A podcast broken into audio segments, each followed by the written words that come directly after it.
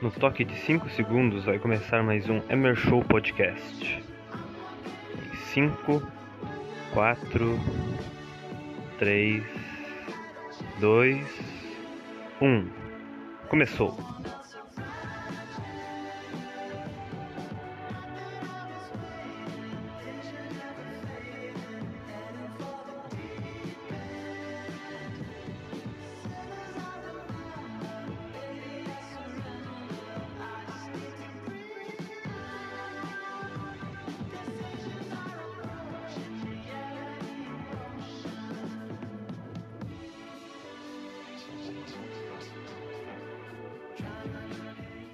Começando mais um Emer Show Podcast, meus amigos, quarta temporada.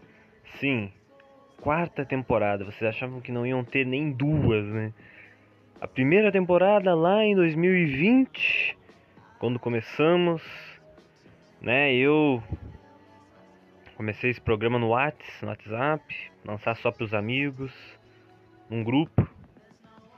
E depois, né, o meu grande amigo João Dil, que muito se faz presente nesse podcast, se fez presente nas três temporadas, tomara que se faça presente na quarta também.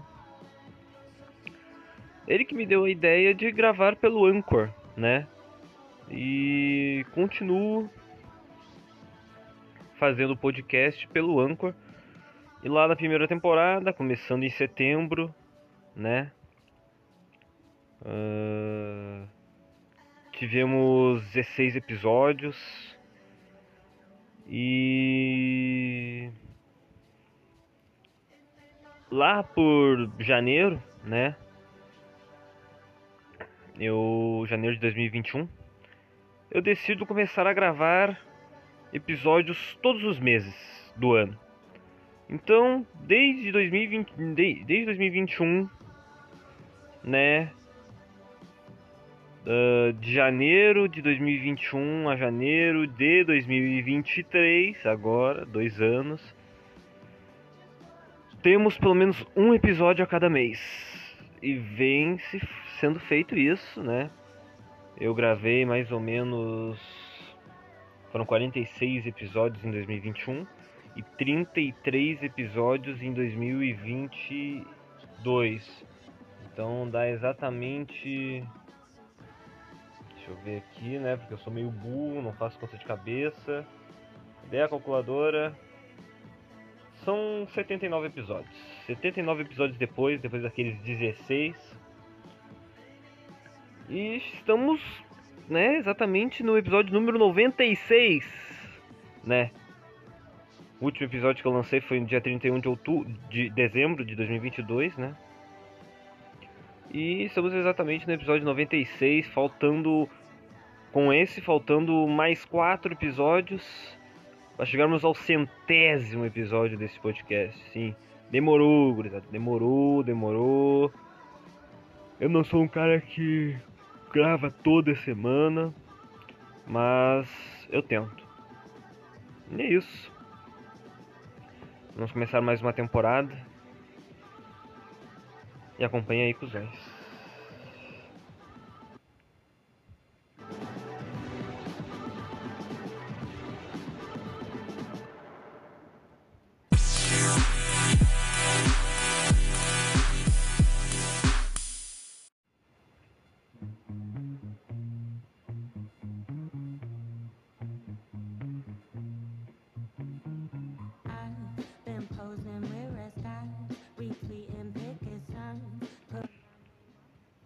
Bem, meus amigos, começando depois do intervalinho, esse podcast maravilhoso, quarta temporada se iniciando, gurizada. E aqui já tento, né, uh, manter uma regularidade, né, prometer uma regularidade, tentar prometer uma regularidade, tentar prometer, não prometer, entendeu? Uma regularidade no podcast. E antes de tudo, escutem essa porra.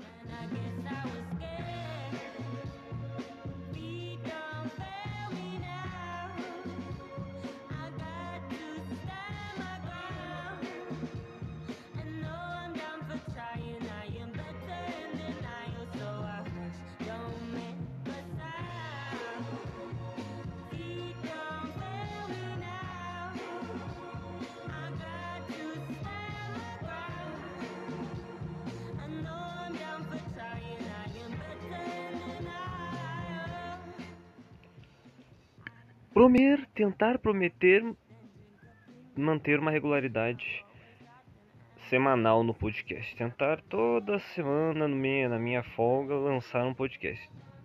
Por mais que o podcast saia uma porcaria, vai sair. Tem que sair, entendeu?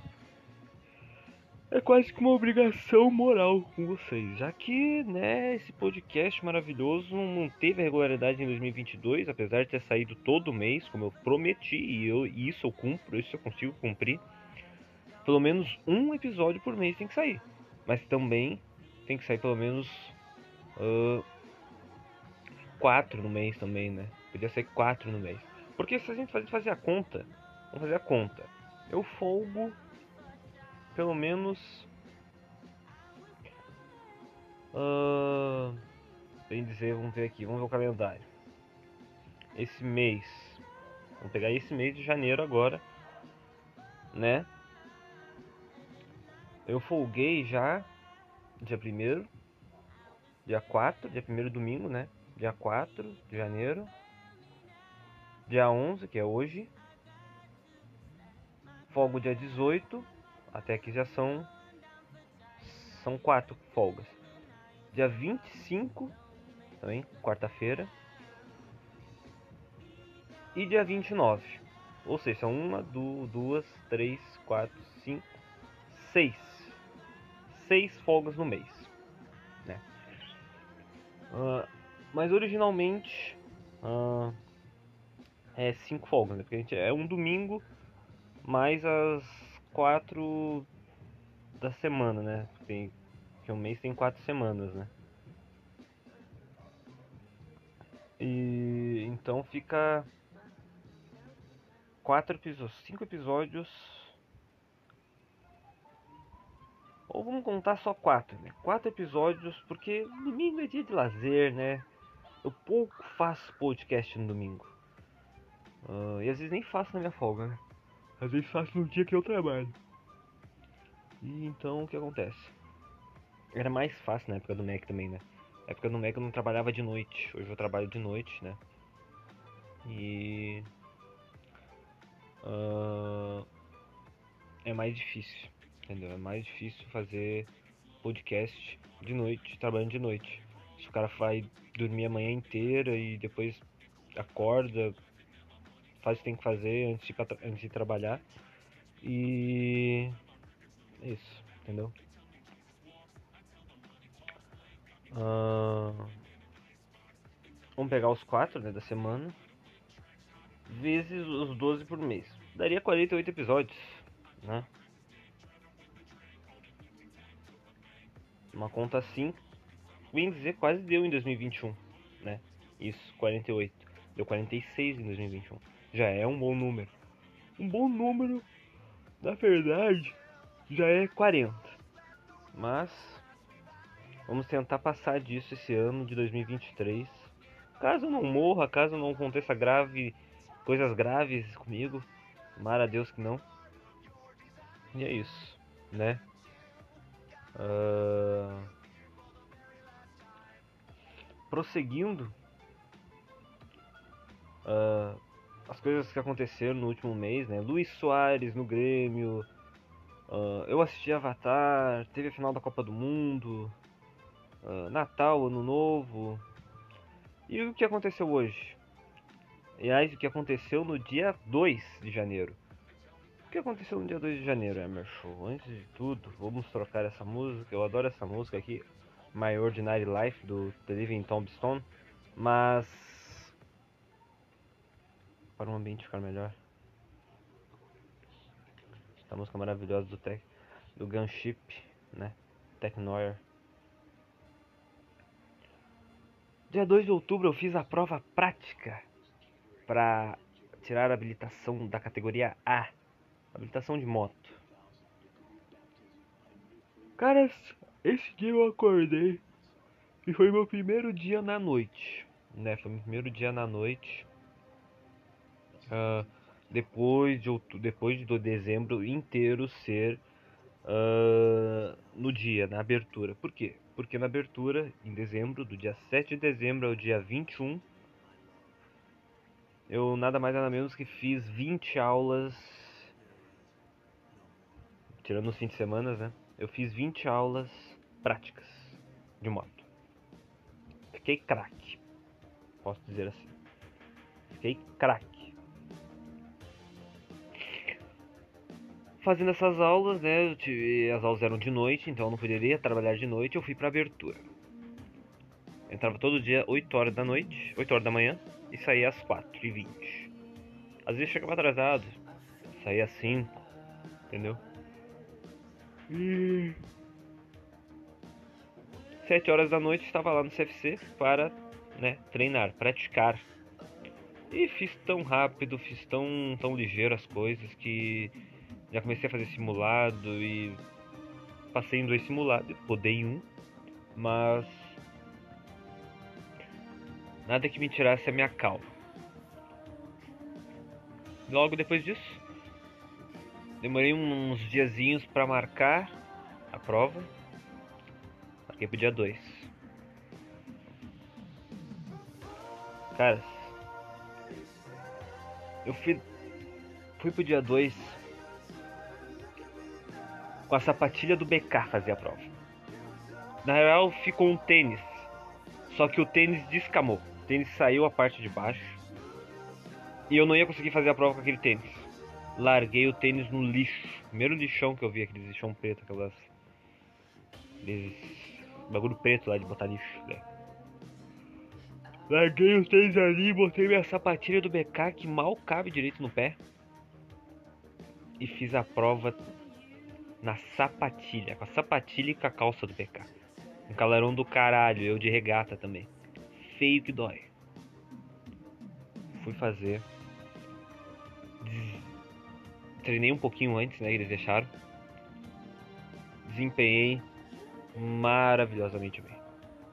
Foi maravilhoso. Foi incrível. Três minutos de prova. Parei a moto, saí, fui até o instrutor e ele falou: Parabéns.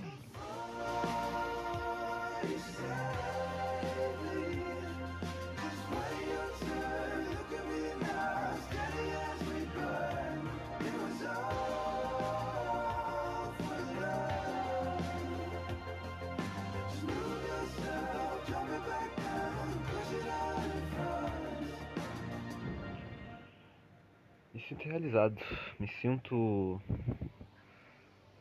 Uh, sei lá, em êxtase. Hoje, dia 11, depois de uma semana já, quase mais de uma semana, fui buscar a minha carteira nacional de habilitação, a minha driver license, a minha permissão de condução. Maravilhoso. Maravilhoso mesmo. E.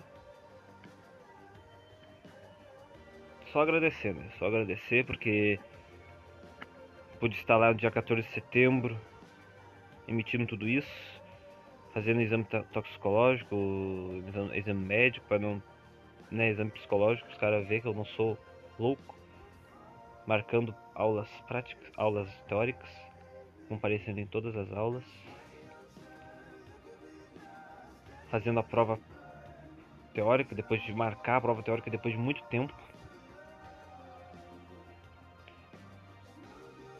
Passando na prova teórica de primeira, marcando depois as provas práticas, as, as, as aulas práticas. Fazendo todas as aulas, marcando depois a prova e fazendo depois a prova. Maravilhoso, né? Maravilhoso, maravilhoso mesmo. Foi sensacional. Sensacional mesmo. Mas é isso, né? Agora só falta moto. Só falta moto. E se Deus quiser, até o meio do ano, nós tá com ela. É isso aí. Agora vamos pro T-News. Quem não gosta do T-News, meus amigos? Quem não gosta do T-News? O BBB tá chegando, né? O BBB tá chegando. E o... Cadê essa porra? Hey, brothers. Tá aqui, achei. T-News. Botou mais aqui uma... hoje de manhã, né?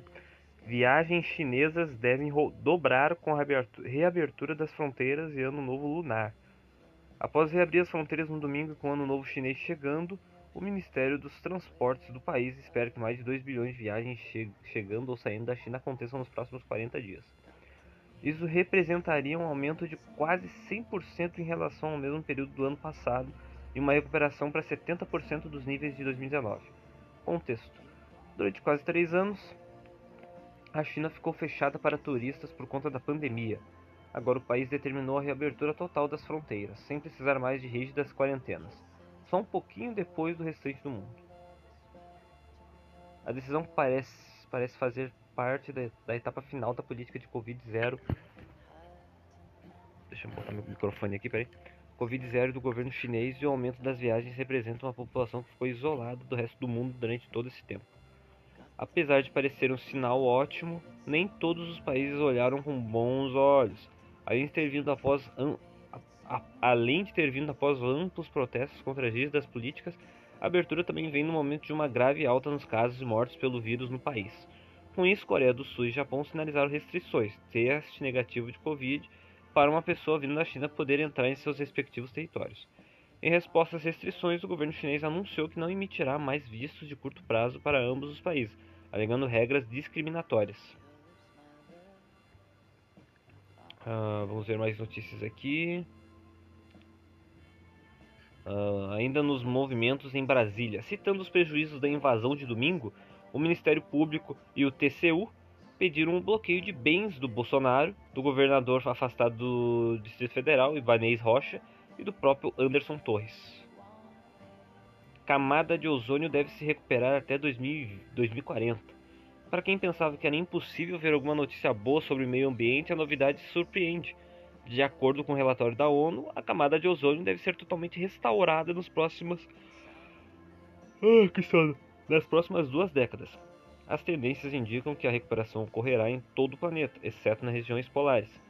Voltando para as aulas de ciência, a camada de ozônio protege a Terra de raios ultravioletas que podem causar cânceres, envelhecimento precoce e danificar plantações. Acontece que em 1985 os cientistas identificaram um buraco nessa camada causado por um gás que ainda era usado em aparelhos de refrigeração, como geladeiras e ar-condicionares da época. Depois disso, vários países se reuniram na Convenção de Viena para tentar resolver o problema e acabaram formalizando um acordo que proibiu seu uso, conhecido como Protocolo de Montreal. Desfecho da história. Agora, para a alegria dos terráqueos, parece que o, que o pacto provou ser bem sucedido e a previsão é de que o buraco esteja recuperado até 2040. Muito bom, pelo menos isso, né? E essa música é muito boa, gurizada, escute. Só não chore.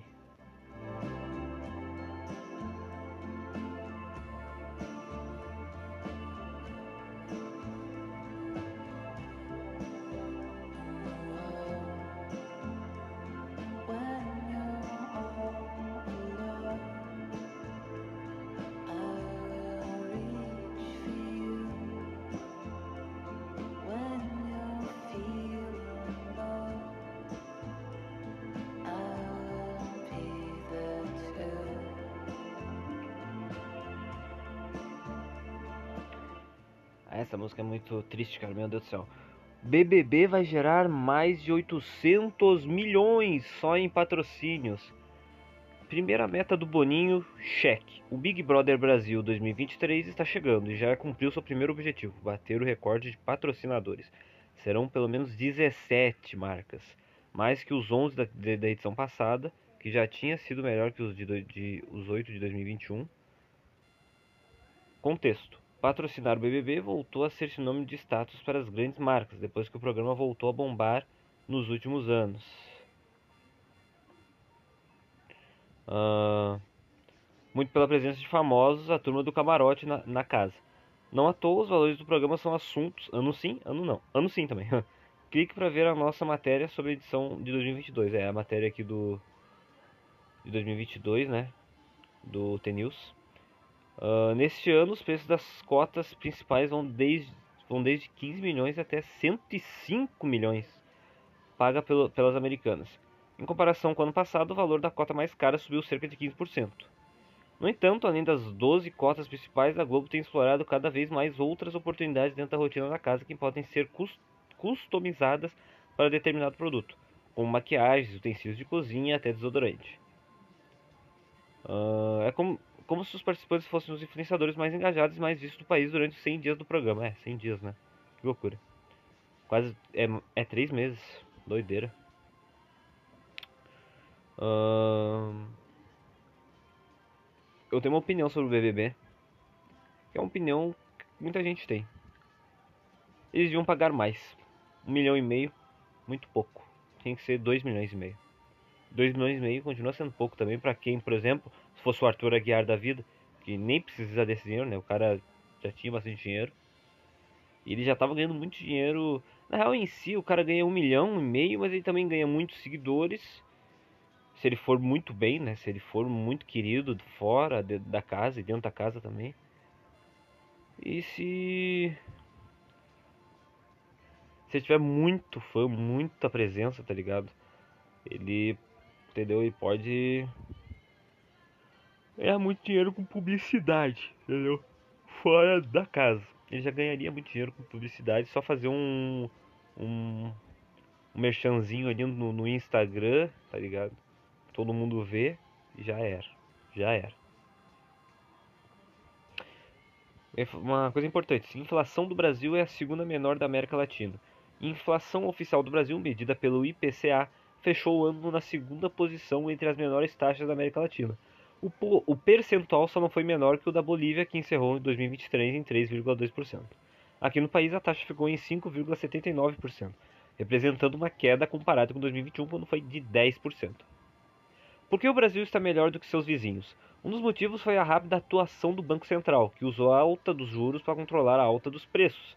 Pense que, quando os juros aumentam, fica mais caro pegar dinheiro emprestado e guardar no banco torna-se mais vantajoso.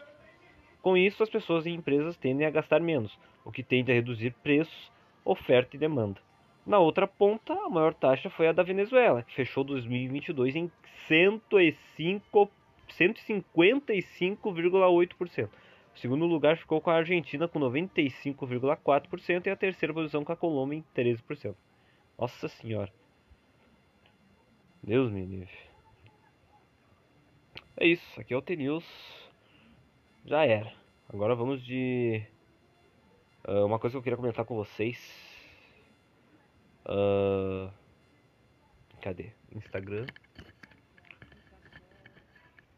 Vamos falar sobre Cristiano Ronaldo. Incrível Papai Cris, Robozão. Vocês sabem, né? O homem simplesmente despirocou de vez e não jogará mais em nenhum time da Europa. Vai jogar na Arábia. E a opinião que eu tenho, que não é só minha, né? É uma opinião do mundo dos esportes, né? Uh... Eu gostei? Não gostei. Mas não vou dizer que ele tá errado, tá ligado? Não vou dizer que ele tá errado. O Cristiano disse numa recente entrevista com o Piers Morgan que se sua prioridade fosse dinheiro, ele iria para o mundo árabe, que sempre ofereceu salários astro, astro, astrosféricos. E agora ele foi para o mundo árabe. Então fica claro que nesse caso específico a sua prioridade foi o dinheiro. Mas não vamos dizer que ele está errado, porque tem que se levar em conta as circunstâncias. Primeiro, a prioridade era os grandes clubes europeus, mas nenhum deles queria pagar o salário dele devido à idade dele. Então, normal o cara se sentir desvalorizado e injustiçado. Ainda mais levando em conta que é o Cristiano Ronaldo, um jogador que se acostumou a ser desejado pelos clubes durante toda a sua carreira. É aquela questão, o cara tá lá, sendo esnobado por um lado, então chega um outro lado e o valoriza absurdamente, o oferecendo o maior salário da história do futebol. Qual lado você escolheria? Cristiano Ronaldo vai completar 38 anos no mês que vem. A maioria dos jogadores já estão aposentados nessa idade. O Rooney é o mais novo, é mais novo aliás que Cristiano, já está aposentado há anos. Carlos Alberto, sim, jogador brasileiro, tem os mesmos 38 e já está falando besteira na TV há anos. Qual jogador da cidade recebe uma proposta com salário de 200 milhões de euros anuais? Só Cristiano Ronaldo. Muito provavelmente nem Messi conseguiria esse feito. Não tem nem por que superestimar. É, não é como se ele estivesse em seu auge e fosse para a Arábia Saudita apenas em busca de dinheiro e abrisse mão seus objetivos profissionais para isso, como o Oscar, por exemplo. Entendeu? Como ele mesmo disse no futebol europeu, ele já ganhou tudo. A idade chega até mesmo para ele, entendeu?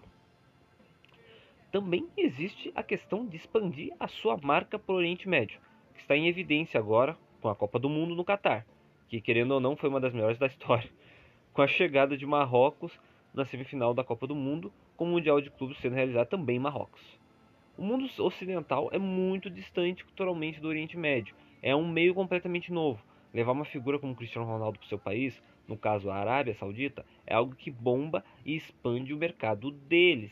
Antes de anunciar a contratação de Cristiano, o Al Nasser tinha menos de um milhão de seguidores no Instagram. Agora já passou de 10. Isso fomenta o futebol nacional, o esporte nacional, o mercado, os investimentos nacionais, os estrangeiros, e por aí vai. Por aí vai, entendeu?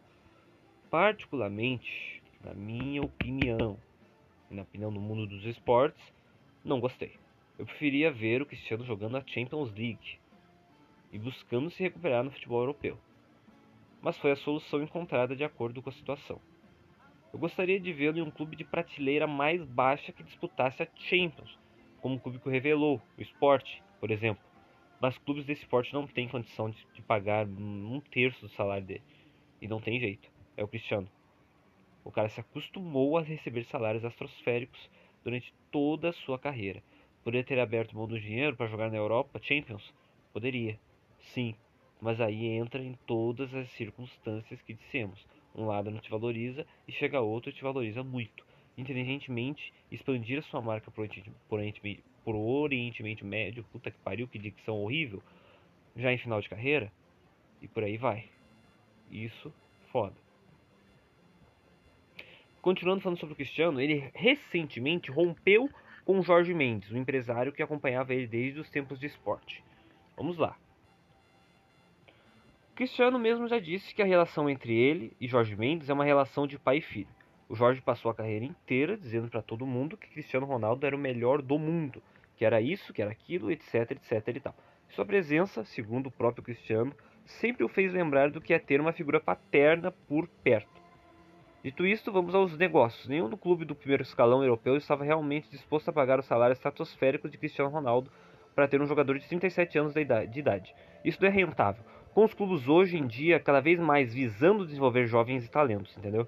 Há clubes que gostariam sim de contar com seus serviços dentro de campo, muitos inclusive, mas pagar seu salário fazendo um balanço com a sua idade não é algo muito inteligente, entendeu?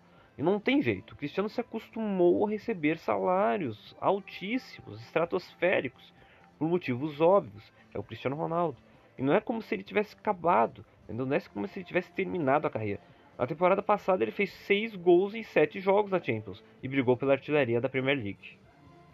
Clubes de prateleiras mais baixas, onde ele poderia novamente se destacar e jogar a Champions League, como o Sport, por exemplo, não tem condições de pagar. Entendeu? Não tem condições de pagar o salário dele. Então é simples. Jorge Mendes, após consultar os grandes clubes europeus, comunicou essa situação a Cristiano, que não aceitou a realidade. E aí entra o jogo do ego, que foi por múltiplos anos o melhor jogador do mundo. Simplesmente não entendeu como os clubes podem não querer ele. Jorge Mendes com certeza brigou bastante para conseguir que algum clube da Premier League pagasse o salário dele, tendo 36 anos de idade. Se salário, seu, aliás, seu salário se tornou maior da Premier League de forma isolada, né? e como esse clube ainda sendo sua antiga casa, o Manchester United. Por ter brigado tanto por esse contrato, é compreensível que ele tenha insistido para Cristiano não fazer aquela entrevista com o Piers Morgan e, consequentemente, jogar sua trajetória atual no United no lixo. Mas Cristiano insistiu em fazer por escolha própria. E então somou essa discordância com a frustração de Cristiano e os grandes europeus não quererem investir nele. Eu imagino os dois percebendo que visualizavam caminhos diferentes, se abraçando, dizendo que sempre torcerão um pelo outro e cada um seguindo seu caminho. Em suas próprias palavras, Cristiano se considera uma pessoa isolada, de poucos amigos, e Jorge Mendes é um desses poucos amigos. Padrinho de seu filho, a relação profissional pode ter chegado ao fim, mas a relação pessoal não necessariamente seguirá o mesmo caminho. Se fosse por dinheiro, Jorge Mendes teria abaixado a cabeça e obedecido todas as ordens de Cristiano para não causar uma ruptura, visando receber a comissão monstruosa do contrato de Onassi. Mas não, eles decidiram romper antes e outra pessoa próxima de Cristiano mediou o contato com a e recebeu a comissão. Foi isso, gurizada. Triste. Triste. Triste. Ah...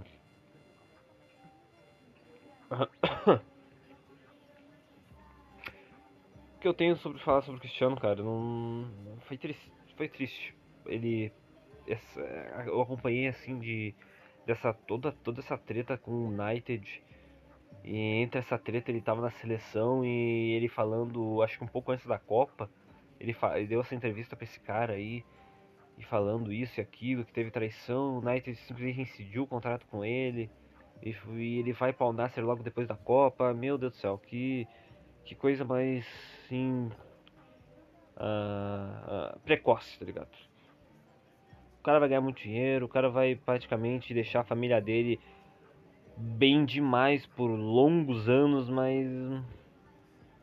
O brilho, tá ligado? O brilho que ele teve há anos atrás, durante anos, ele não vai ter lá na Arábia Saudita, no Campeonato Saudita. E agora, eu se fosse Cristiano agora, estando neste clube, entendeu? Estando neste. Uh, neste estado, né? De estar tá numa liga muito fraca pro futebol dele. Focaria em fazer exatamente. Uh, 107 gols. O homem precisa fazer 107 gols para alcançar mil gols na carreira. Se ele conseguir. Malvado. Malvado. Malvado. E essa música aqui, pelo amor de Deus.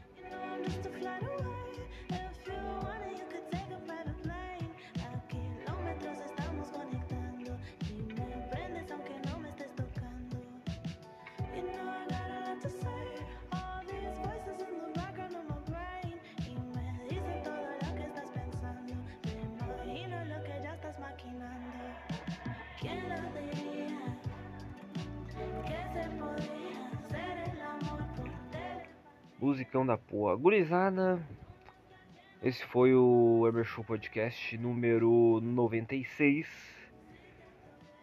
E estamos perto demais do número 100. E vou ver, né, se faço um especialzinho de 100, né, 100 episódios do Ever Show Podcast.